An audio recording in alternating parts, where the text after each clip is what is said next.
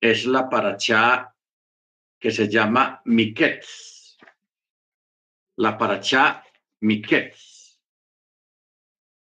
que es y sucedió. Y sucedió, Vallejí Miket. Sucedió.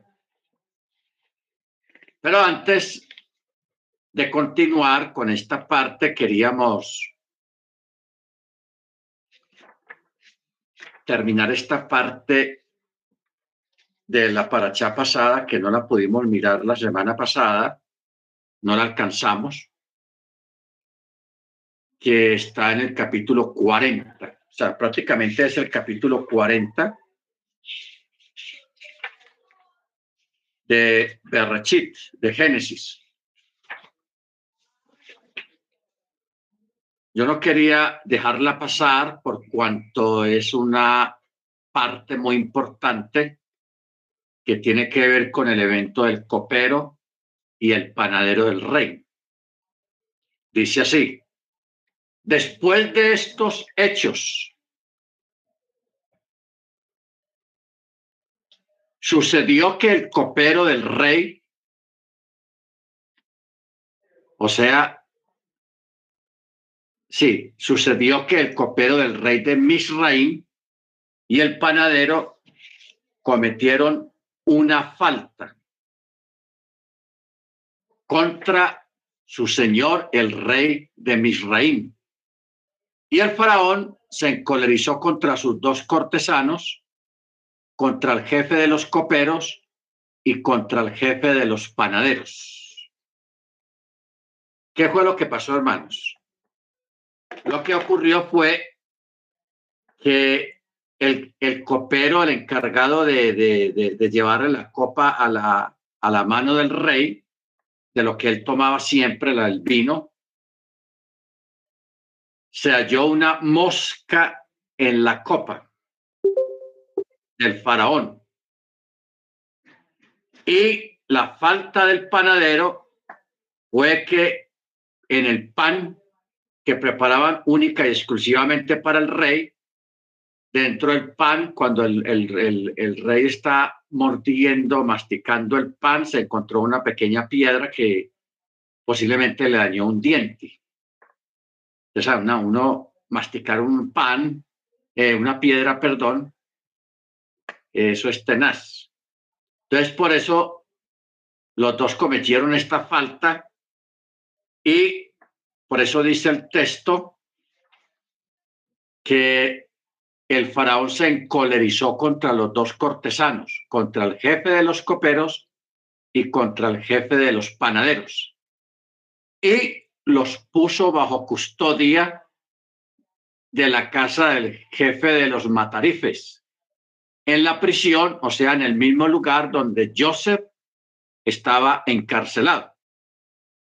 Y el jefe de los matarifes, o sea, eh, Potfera, Potifera, encomendó a Joseph para que estuviese con ellos y Joseph los atendía y permanecieron muchos días en custodia, o sea, en la cárcel. Verso 5 dice, y ambos, o sea, el copero y el panadero, soñaron un sueño. Cada uno tuvo su sueño en la misma noche y cada uno conforme a la interpretación de su sueño. El copero y el panadero del rey de Misraín, que estaban encarcelados en la prisión. Y Joseph vino a ellos en la mañana y los vio. Y aquí que estaban apesadumbrados los dos estaban apesadumbrados. Y Joseph pregunta a los cortesanos del faraón que estaban con él en la custodia de la casa de su señor, diciendo, ¿por qué sus rostros están decaídos hoy? Y ellos le dijeron, hemos soñado un sueño. Así se escribían en la antigüedad. Lo, nosotros escribíamos, hemos tenido un sueño, pero esa palabra tenido o tener no existía o no existía en esa época. Por eso la expresión dice, hemos soñado un sueño. ¿Ok? Pero no hay quien lo interprete. Entonces Joseph les dijo, ¿acaso no pertenecen a elegir las interpretaciones? Cuenten, díganme lo que soñaron. El jefe de los coperos relató su sueño a Joseph y le dijo, en mi sueño había una vid frente a mí y en la vid había tres sarmientos y parecía florecer. Su brote creció y maduraron sus racimos en uvas. Y la copa del faraón estaba en mi mano y yo tomaba las uvas y las exprimía en la copa del faraón y ponía la copa en la palma del faraón. Entonces Joseph, escuchando aquel sueño, él inmediatamente dio su interpretación y dijo, esta es su interpretación. Los tres sarmientos son tres días. Dentro de tres días el faraón alzará tu cabeza y te restituirá a tu puesto y pondrá la copa del faraón en su mano como era la norma cuando era su copero. ¿Ok? Entonces José le echó la cuñita y dijo, si me recuerdas cuando te vaya bien, o sea, cuando estés bien en tu puesto y haces bondad conmigo y me mencionas ante el faraón, podrás sacarme de aquí, de este lugar. Ok. Pues ciertamente he sido robado de la tierra de los hebreos y tampoco aquí he hecho nada para que me hayan puesto en, el, en este calabozo. Muy bien. Luego el jefe de los panaderos vio que lo había interpretado bien, porque estuvo bien. El, prácticamente eh, el copero fue restituido a su puesto. Entonces él dijo, ah, no, eso está bueno, así será para mí también. Entonces el jefe de los panaderos vio que lo había interpretado bien y dijo a Joseph, también yo en mi sueño he aquí que tres canastillos de mimbre estaban sobre mi cabeza. Y en el canastillo superior había de todos los alimentos del faraón, labor del panadero, y las aves los comían del canastillo encima de mi cabeza. Amén. Gracias. Ok. Eh, y Joseph respondió y dijo, esta es su interpretación. Los tres canastillos son tres días. Los tres canastillos son tres días. Ah, dentro de tres días el faraón alzará tu cabeza de encima de ti y te colgarán en un árbol y las aves comerán tu carne. Y sucedió que al tercer día, el día del cumpleaños del faraón, este hizo un banquete a todos sus siervos y alzó la cabeza del jefe de los coperos y la cabeza del jefe de los panaderos de entre sus siervos. Y restauró al jefe de los coperos a su bebida y éste puso la copa en la palma del faraón y mandó colgar al jefe de los panaderos tal como Joseph había interpretado para ellos. Muy bien. Aquí tenemos, hermanos, eh, una interpretación acerca de los sueños.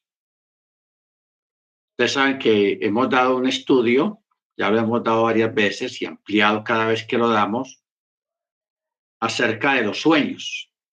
O sea, cómo se interpretan los sueños.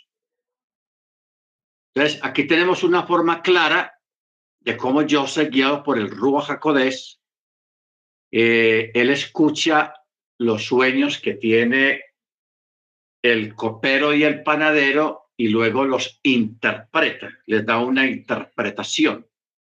Pero esta interpretación la da Joseph. La da Joseph.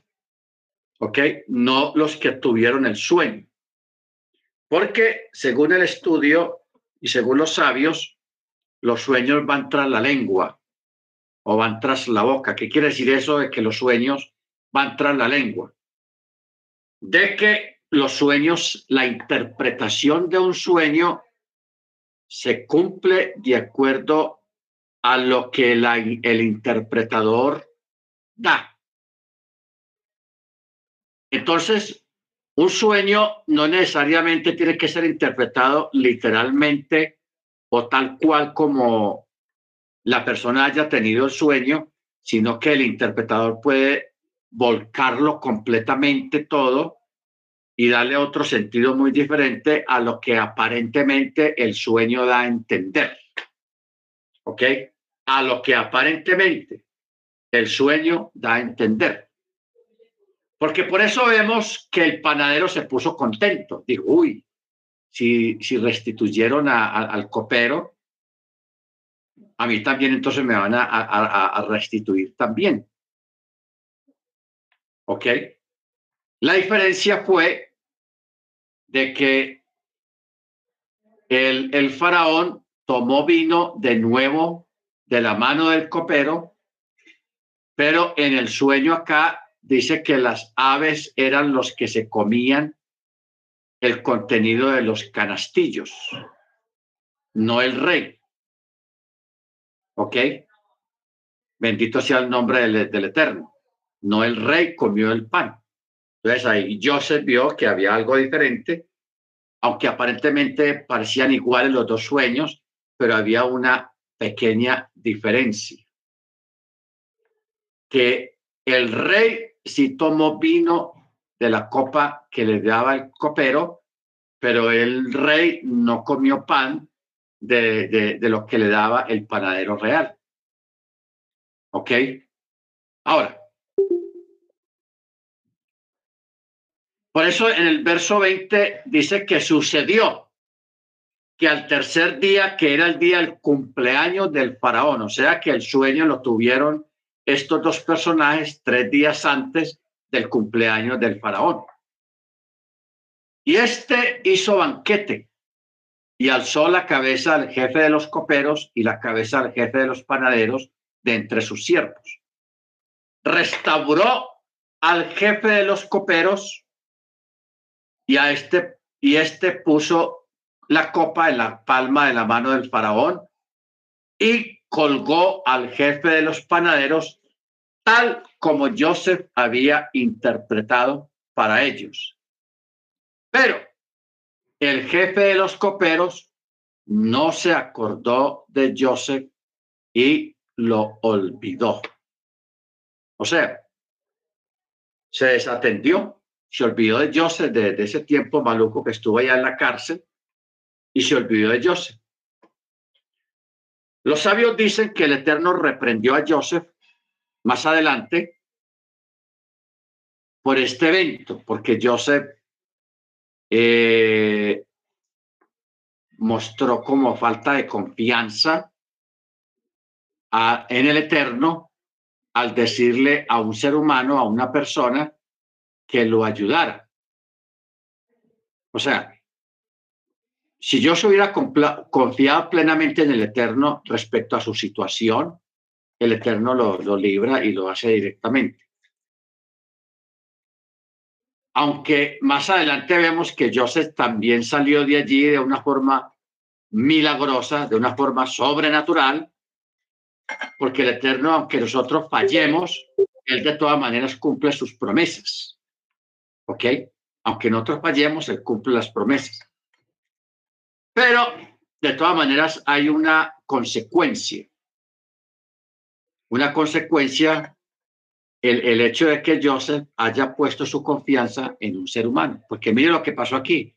Y mire el énfasis que pone el texto en la Torá en el verso 23 que dice lacónicamente, pero el jefe de los coperos no se acordó de Joseph y lo olvidó.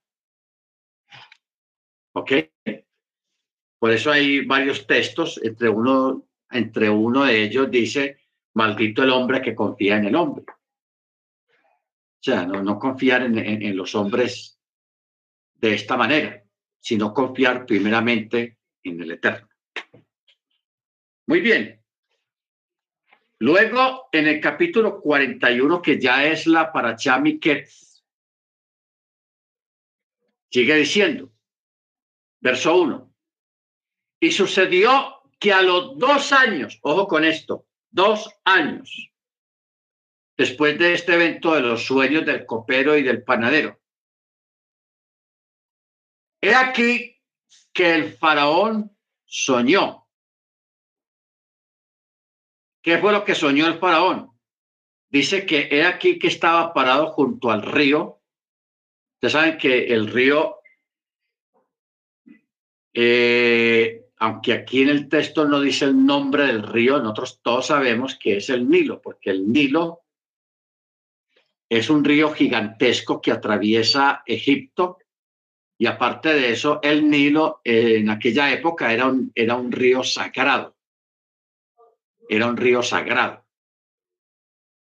Entonces, aunque aquí menciona, estaba parado junto al río. Implícitamente entendemos que se está refiriendo al Nilo, porque el Nilo era considerado en aquella época un, un río sagrado, le tenía mucho respeto. En este momento, en la India, el Ganges es un río sagrado. Claro que ese río higiénicamente es lo peor que hay, pero es considerado por los hindúes un río sagrado. Incluso ellos, los hindúes, tienen que ir una vez al mes a sumergirse en esas aguas, a hacer unos baños rituales. ¿Cuál es el problema con el río? Que allá no hay un control de, de sanidad muy bueno, muy excelente, no lo hay para las aguas negras. Entonces las aguas negras de, de, partes de la India van a dar a ese río. Y segundo, que cuando una persona muere allá en la India, eh, el cuerpo o el cadáver lo tiran al río y que el río, la corriente del río se lo lleve.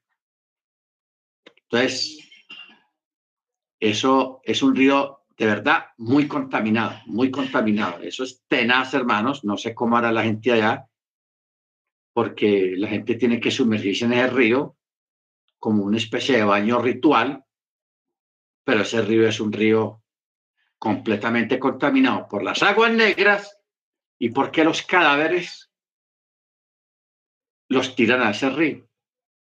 Y ahí se deshacen y ahí, bueno, eso es una cosa tenaz perdón. Bueno. Entonces, aquí en el verso 1 implícitamente está hablando del Nilo. Y dice el verso 2, he aquí que del río subían siete vacas de aspecto hermoso y robustas Aquí hay un comentario acerca de la palabra robustas, eh, beriot o berillot. Dice que uberillot significa sanas, unas vacas sanas, trozas, buenas.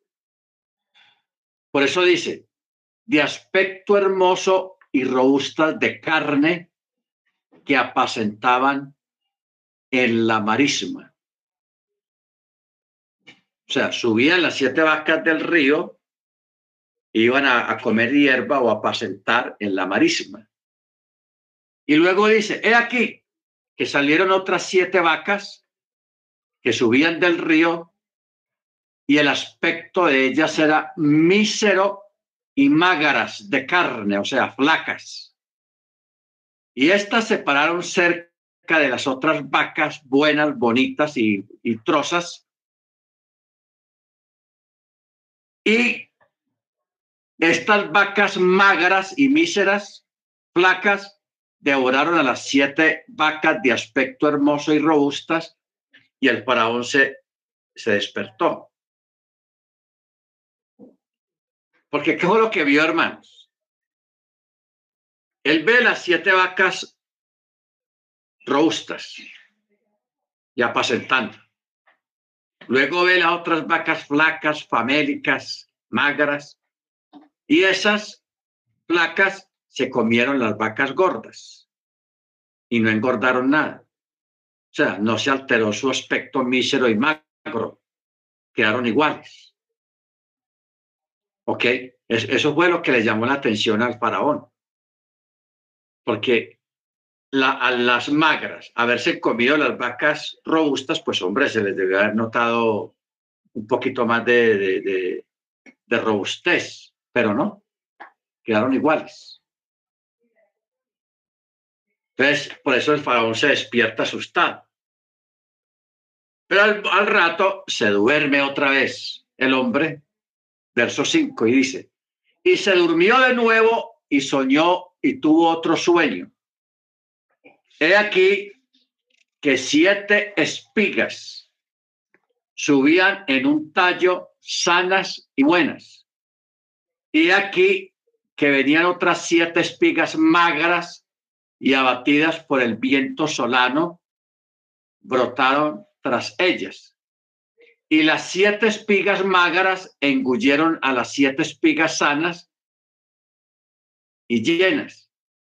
Y el faraón despierta de nuevo y aquí que es un sueño. Ok.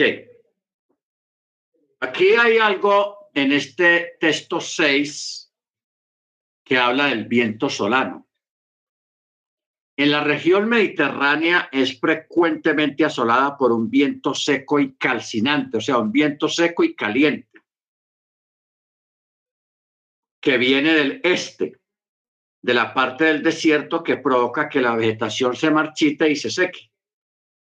Este mismo viento también es mencionado en el Salmo, no, en, en Éxodo 10, 13.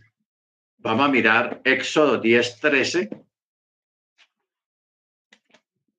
donde también es mencionado está el viento solano. Cada vez que mencionamos esto,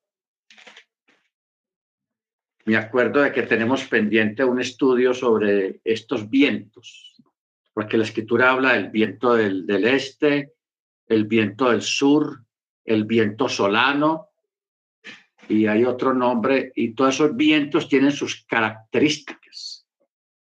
Éxodo 10, 13 dice,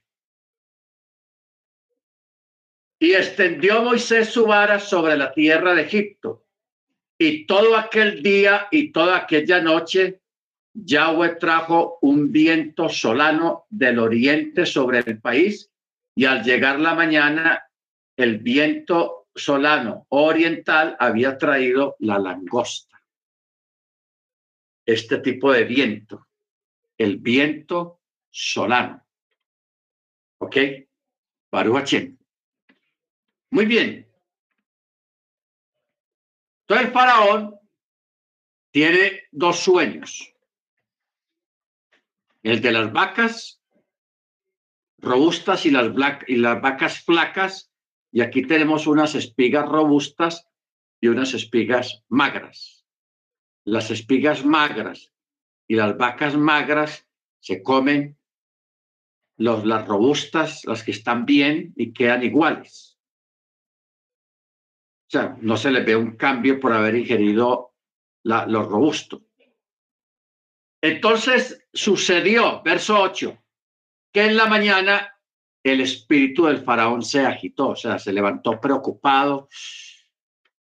Claro, dos sueños tan impactantes y con las mismas características, él quedó asustado, por eso dice, se agitó en su espíritu. Entonces mandó llamar a todos los nigromantes. Los nigromantes. Eh, de Birraim y a todos los sabios Y el faraón le relató el sueño, pero no hubo quien lo interpretase para el faraón. Ahora, ¿por qué menciona aquí la palabra nigromantes? Esta palabra designa aquellas personas que entran en trance a través de huesos o a través de caracoles o a través de un gallo muerto, cosas así, y son llamados así porque consultan los huesos de los muertos, porque la palabra eh, timei significa huesos. Porque la palabra nigromante en hebreo es hartumei. Hartumei. Entonces, aquí dentro de esa palabra hartumei está la palabra tumei que significa huesos. O sea, estos nigromantes son personas que a través de concentraciones y, y trances, con los huesos ahí adelante o caracoles y otras cosas, empiezan a, a, decir cosas o a interpretar sueños o a dar profecías, etcétera, etcétera, etcétera. Entonces, el rey manda llamar a estos videntes pero también manda llamar a los sabios, a los sabios del reino. Y a todos ellos el faraón les relata los sueños, pero aunque ellos dieron interpretaciones, ninguna interpretación satisfizo al rey. Porque aquí el texto aparentemente dice de que no fueron capaces de interpretar el sueño, pero ellos sí dieron interpretaciones, pero fueron interpretaciones que no convencieron al rey. El rey, no me parece esa interpretación, no lo convencieron. Porque incluso hubo uno, hubo uno que le dijo, mire la interpretación que le dijeron. De tres esposas, al de las vacas, dice, de tres mujeres vas a tener siete hijas, pero esas siete hijas van a morir. O sea, la muerte para ellos fue interpretada en el caso de las siete vagas, vacas magras. Te dijeron, las son siete hijas que vas a morir y los tres días son tres mujeres. Mire esta interpretación, que no es de desdeñar tampoco. ¿Ok? No es de desdeñar. Pero, ¿qué fue lo que pasó aquí, hermanos? Lo que aquí pasa fue que el Eterno trastornó la interpretación de los nigromantes y de los sabios. El Eterno los trastornó, o sea, los confundió. Y también al mismo rey lo confundió para que él no creyera ninguno de las interpretaciones que ellos dieron. ¿Estamos de acuerdo? Pero a mí la interpretación de, que le dio uno de ellos, que los tres días son los, los, las tres mujeres, tres esposas, que esa esposa le iban a dar siete hijas, mujeres, pero que esas niñas iban a morir por alguna enfermedad, que las iba a perder. Interesante esa interpretación. O sea, no olviden que, que la, la Torah, hermanos, va acompañada de otros documentos donde amplía el, el texto. Aquí solamente nos dice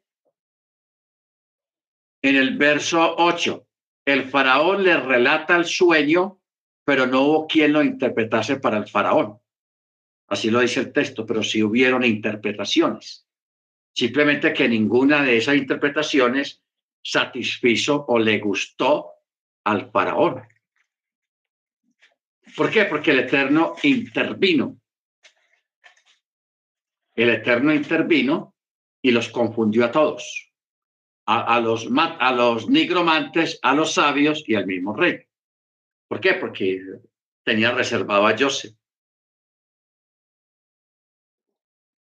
muy bien. Entonces, el jefe de los coperos habló al faraón diciendo, mis faltas menciono hoy al faraón. Entonces le, recuerda y le dice, el faraón se había encolerizado con sus siervos y me había puesto en la custodia de la casa del jefe de los matarifes, a mí y al jefe de los panaderos. Y recuerdo que una misma noche el panadero y yo tuvimos un mismo sueño. Una misma noche soñamos un sueño, yo y él. Y cada uno soñó conforme a la interpretación de su sueño. Y de allí que con nosotros estaba un joven, un muchacho hebreo, siervo del jefe de los matarifes. Y nosotros le relatamos el, nuestro sueño a él y él interpretó nuestros sueños para nosotros. Y a cada uno interpretó conforme a su sueño. Y sucedió que así como él había interpretado para nosotros, así ocurrió a mí me restituyó a mi puesto y a él lo colgó. Bueno, la forma como el copero está relatando esto, hermanos, es la que nos llama la atención.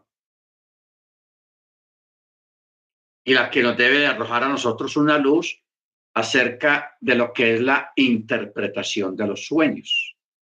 ¿Por qué? por la forma como él lo dice, a mí me restituyó a mi puesto y a él lo colgó. Como que Joseph a través de la interpretación no hubiera determinado lo que iba a pasar, pero a través de lo que Joseph dijo. Por eso, hermanos, es delicado contar un sueño a una persona como con el propósito de, que éste lo interprete.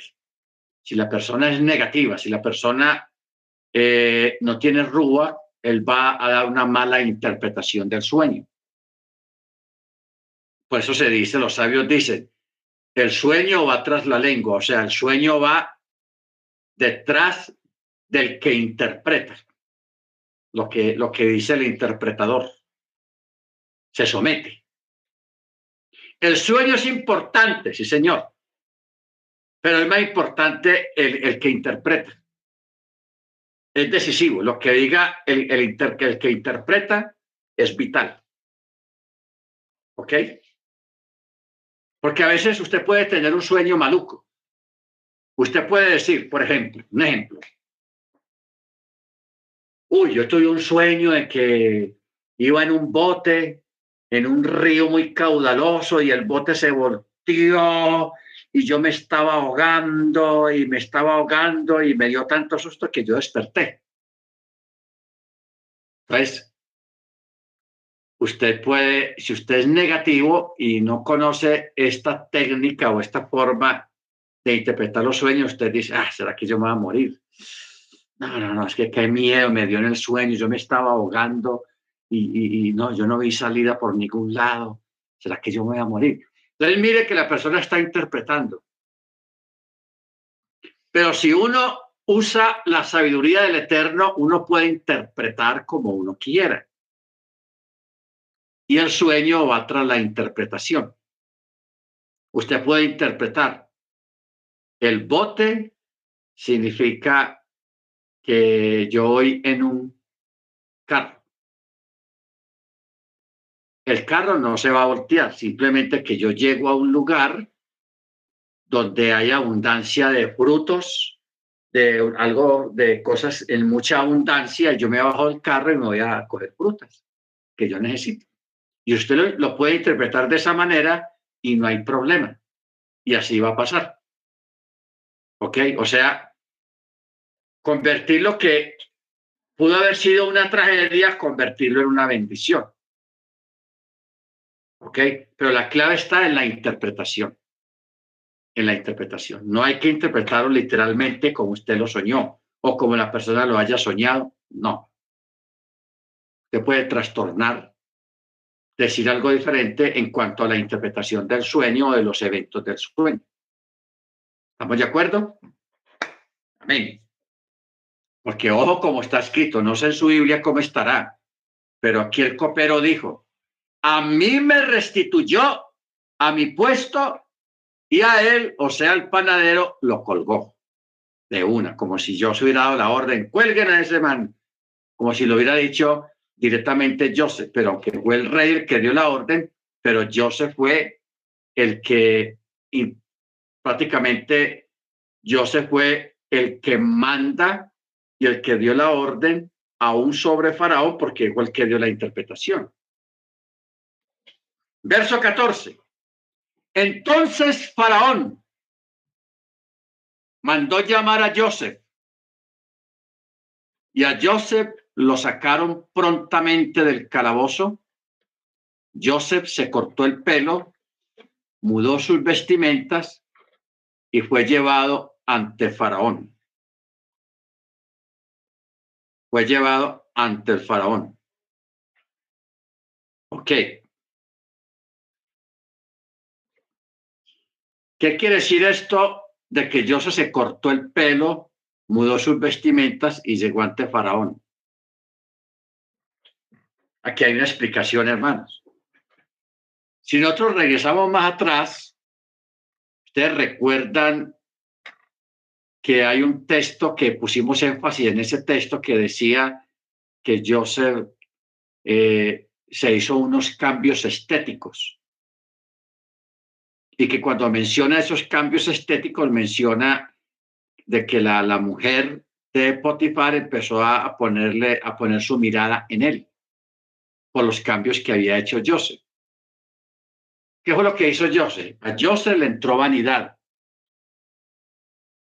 y él se, se cortó su barba, o sea, se vistió y se puso como un egipcio, una pinta de egipcio. Entonces, claro, eso eh, atrajo más a la, a la mujer de Potifar a que lo acosara, porque José, aunque era pintoso, pero ahí quedó más pintoso, mucho más, con los cambios que él hizo. O sea, él se transformó como si fuera un egipcio, se vistió y se motiló como un egipcio. Cuando él cae a la cárcel, él entiende el mensaje de, de esa recaída él dijo, el Eterno me castigó porque quise dejar mis costumbres, quise adaptarme a la cultura egipcia, siendo yo hebreo y temeroso del Eterno. Entonces ya en la cárcel, ya él volvió a dejarse crecer la barba y a vestirse como un israelita, como un hebreo. Volvió a, su, a sus costumbres originales, estando allá en el bote. Entonces, cuando a él lo mandan llamar, el rey lo manda llamar, por eso es que el texto dice aquí, y tan raro que diga algo tan trivial, se cortó el pelo, mudó su vestimenta y llegó ante Faraón. Cortó el pelo. O sea, volvió y se rapó la barba porque eh, hay, hay un detalle, hermanos, en aquella época los varones egipcios eran lampiños, o sea, se rasuraban completamente y los sacerdotes de On, eh, o sea, de los templos egipcios, ellos se rapaban la, la, la cabeza, se quedaban completamente calvos en honor a sus divinidades. Aquí José solamente se cortó un poco el pelo se quitó la barba y se cambió las vestimentas israelitas y se puso ropa egipcia. ¿Ok? Eso fue lo que hizo. Se puso ropa egipcia y fue llevado ante Faraón. Verso 15. El faraón dijo a Joseph, he soñado un sueño, pero no hay quien lo interprete he oído decir de ti que tú comprendes un sueño para interpretar. Y Joseph con humildad respondió al faraón diciendo, no procede de mí, Elohim será quien responda sobre el bienestar del faraón. Y el faraón dijo a Joseph, en mi sueño he aquí que yo estaba parado a la orilla del río. He aquí que del río subían siete vacas robustas de carne y hermosas, de forma que pasían en la marisma. Y aquí que otras siete vacas subían tras ellas, magras y de complexión muy mísera y flacas de carne. Y como ellas de míseras no he visto en toda la tierra en mi reino y las vacas flacas y míseras devoraron a las siete vacas primeras, las robustas. Y éstas entraron en sus entrañas, pero no se podía saber qué habían entrado en sus entrañas porque su aspecto era tan mísero como al principio. Entonces me desperté. Luego vi en mi sueño siete espigas, que siete espigas subían en una caña llenas y buenas. Y aquí que siete espigas marchitas, delgadas y abatidas por el viento solano brotaban tras ellas. Y las espigas delgadas engulleron a las siete espigas buenas y dije, esto a los nigromantes, pero no hubo quien me lo explicara.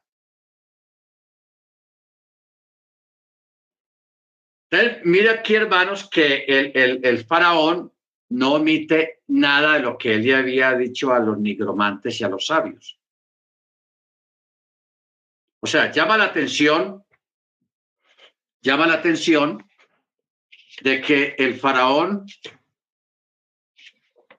trata a Joseph siendo un esclavo hebreo, no judío, y un esclavo, hermanos. Usted lo que es llevar un esclavo y que sale de la cárcel, ¿ah? que fuera un esclavo que esté bien, que tenga buena posición, pero no, viene el bote. ¿De dónde viene ese, ese hombre? Ah, eso viene de la cárcel. ¿Ah? ¿Qué habrá hecho? Venía de la cárcel.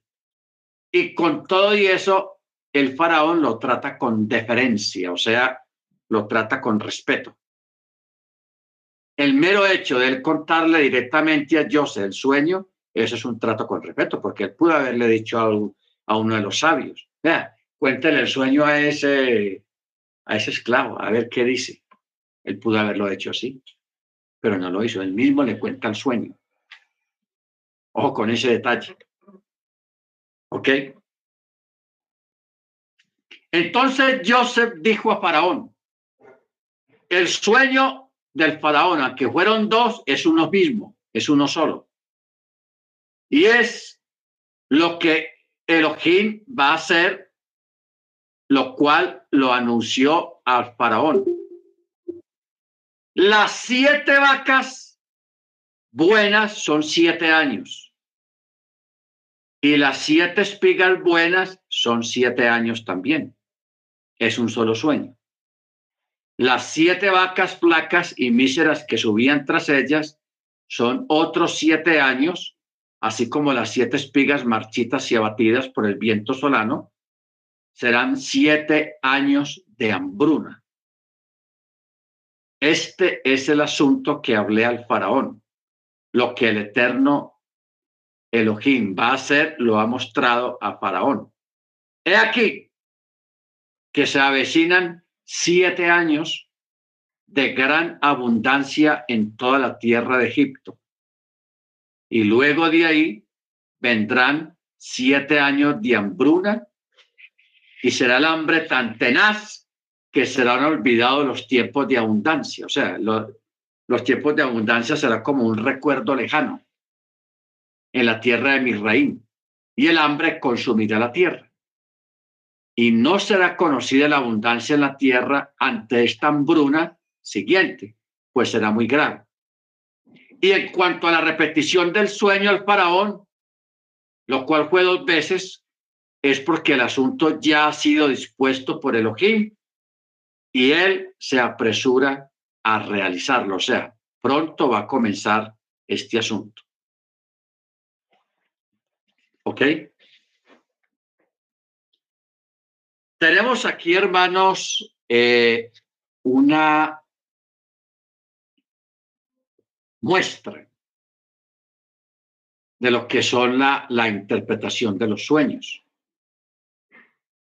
y la forma como el Eterno eh, muestra y revela las cosas que han de acontecer. ¿Ok? Baruch Entonces, por eso es que José en el verso 33 dice, ahora, busque el faraón un hombre entendido y sabio y nómbrelo sobre la tierra de Misraim, que el faraón actúe y comisione supervisores sobre la tierra y aprovisione a la tierra de Misraim durante los siete años de abundancia, que reúnan todo el alimento de los años buenos que se avecinan y junten el grano bajo la mano del faraón para alimento en las ciudades y lo guarden. El alimento será reserva para la tierra, para los siete años de hambre que habrá en la tierra de mi reino, para que la tierra no perezca a causa del hambre. Y el asunto pareció bueno a los ojos de Faraón y a los ojos de todos sus siervos. Y el Faraón dijo a sus siervos, ¿acaso hallaremos a alguien como este hombre? Un hombre en quien está el espíritu de Elohim o de los dioses. Entonces el faraón dijo a Joseph, puesto que Elohim te ha hecho saber todo esto, no puede haber entendido o sabio como tú. Tú estarás sobre mi casa y por todo tu mandato será sustentado todo mi pueblo. Solo en cuanto al trono, seré más grande que tú. Y Faraón dijo a Joseph, mira, te he puesto sobre toda la tierra de mi reino. Y el faraón se quitó la sortija de su mano y la puso en la mano de Joseph y le hizo vestir de ropas de lino y puso el collar de oro en su cuello y lo hizo montar en el segundo carruaje que poseía y pregonaron delante de él, abre, abre, y lo puso sobre toda la tierra de Misraim. Tenaz. Ahora,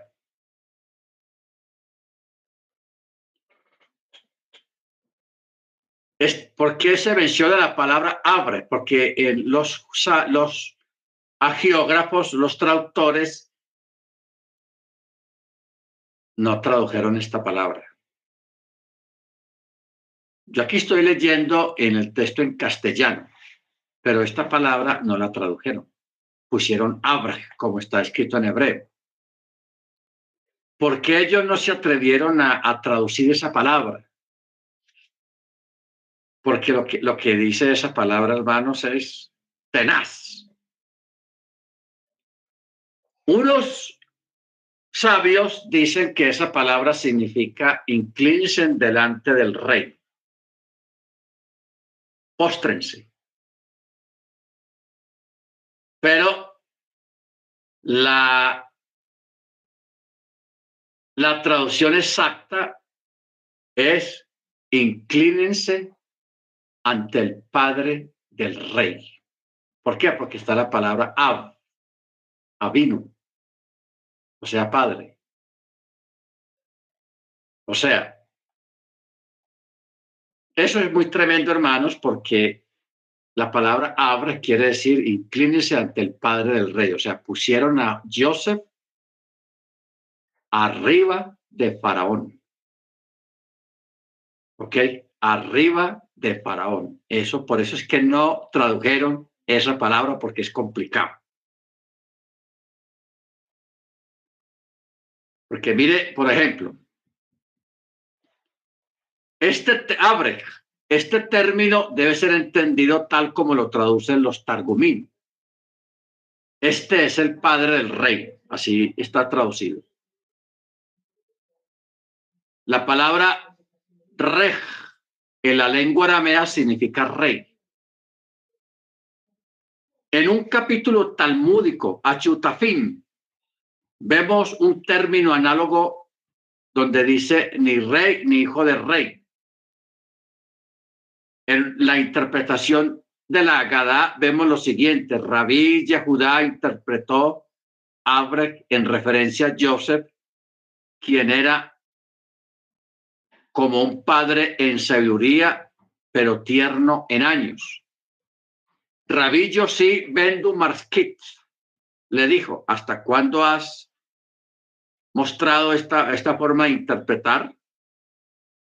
Porque también abre es un término relacionado con la palabra rodillas, aludiendo el hecho de que es señal de respeto cuando la gente doblaba las rodillas ante Joseph, ya que toda la gente únicamente entraba y salía con su permiso. Pero aquí mismo, como se declara el texto, y lo puso sobre toda la tierra de Misraín. O sea, el rey, hermanos, paró, porque se dice paró en hebreo, faraón, él ante la, la, impresión que le causó el sueño y la interpretación que José le dio, él se sintió abrumado. Dijo, no, Egipto va a desaparecer. Una hambruna de siete años, eso es demasiados años. De aquí no sale nadie vivo. Pero cuando José le da la solución a través de la interpretación del sueño y le da la recomendación, aprovechen la época de las vacas gordas, denle duro, guarden grano y guarden y guarden y guarden y guarden, que para eso es la época de la abundancia, para que cuando venga el tiempo de la escasez puedan de dónde sacar, puedan de dónde surticen. ¿Ok? Entonces, eso al rey le dio un alivio y entonces eso al rey le creó una dependencia emocional sobre Joseph él empezó a depender de Joseph emocionalmente. Por eso es que la palabra abre. Sí, hermano, ¿cómo iba a decir? Bueno, por eso la palabra abre. Abre, doblen sus rodillas delante del Padre del Rey. Eso es lo que quiere decir la palabra abre. Yo voy a mirar aquí en, en la textual a ver cómo está. Estamos en capítulo 41, 43.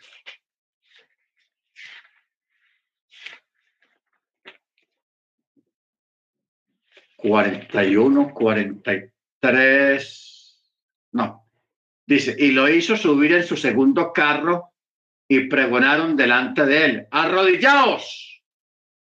Y lo puso a cargo de toda la tierra de Egipto. Pero sí, dice ahí, en un comentario en la textual, dice la palabra hebrea abrek, que quiere decir doblar la rodilla, es la transliteración de una frase egipcia del verbo egipcio, egipcio, berej, o sea, alabar o rendir homenaje. Por lo tanto, abrek sería una traducción fiel del vocablo egipcio hayá berej,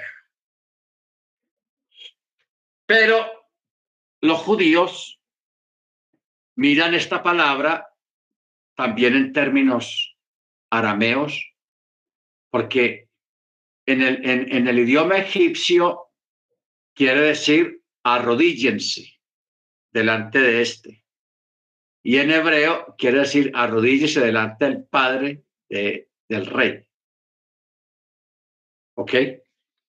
O sea, pusieron a, a Joseph por encima del rey. Y claro, es más lógico porque lo que acabamos de decir, el rey, al rey se le creó una dependencia emocional de Joseph.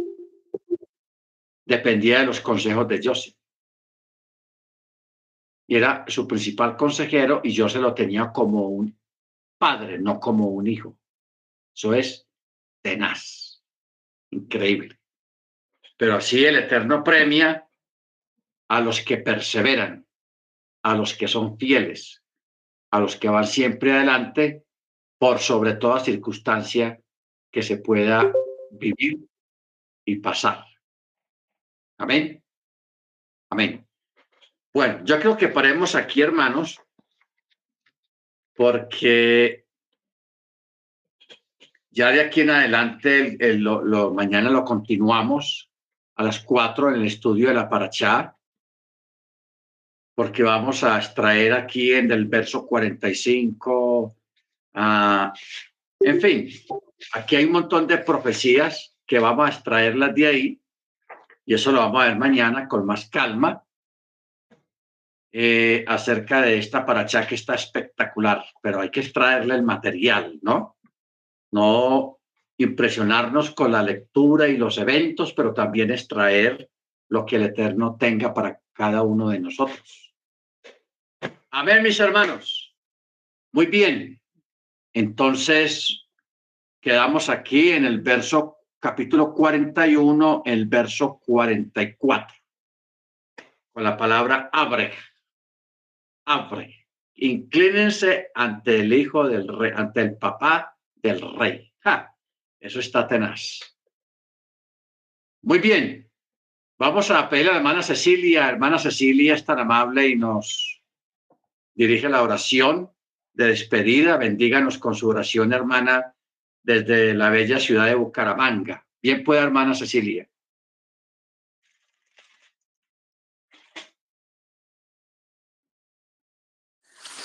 Pastor, con mucho gusto. Santísimo Padre, Santísimo Padre, que moras en las alturas de los cielos, te damos